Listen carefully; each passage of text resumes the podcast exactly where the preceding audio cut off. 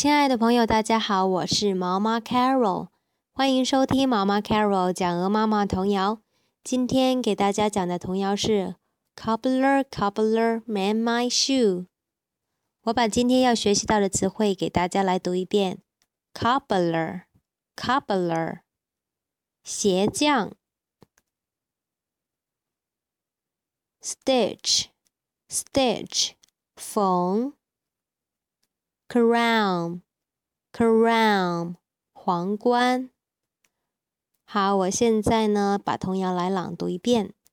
Cobbler, cobbler, mend my shoe. Get it down by half past two. Stitch it up and stitch it down. Then I'll give you half a crown. 第二遍。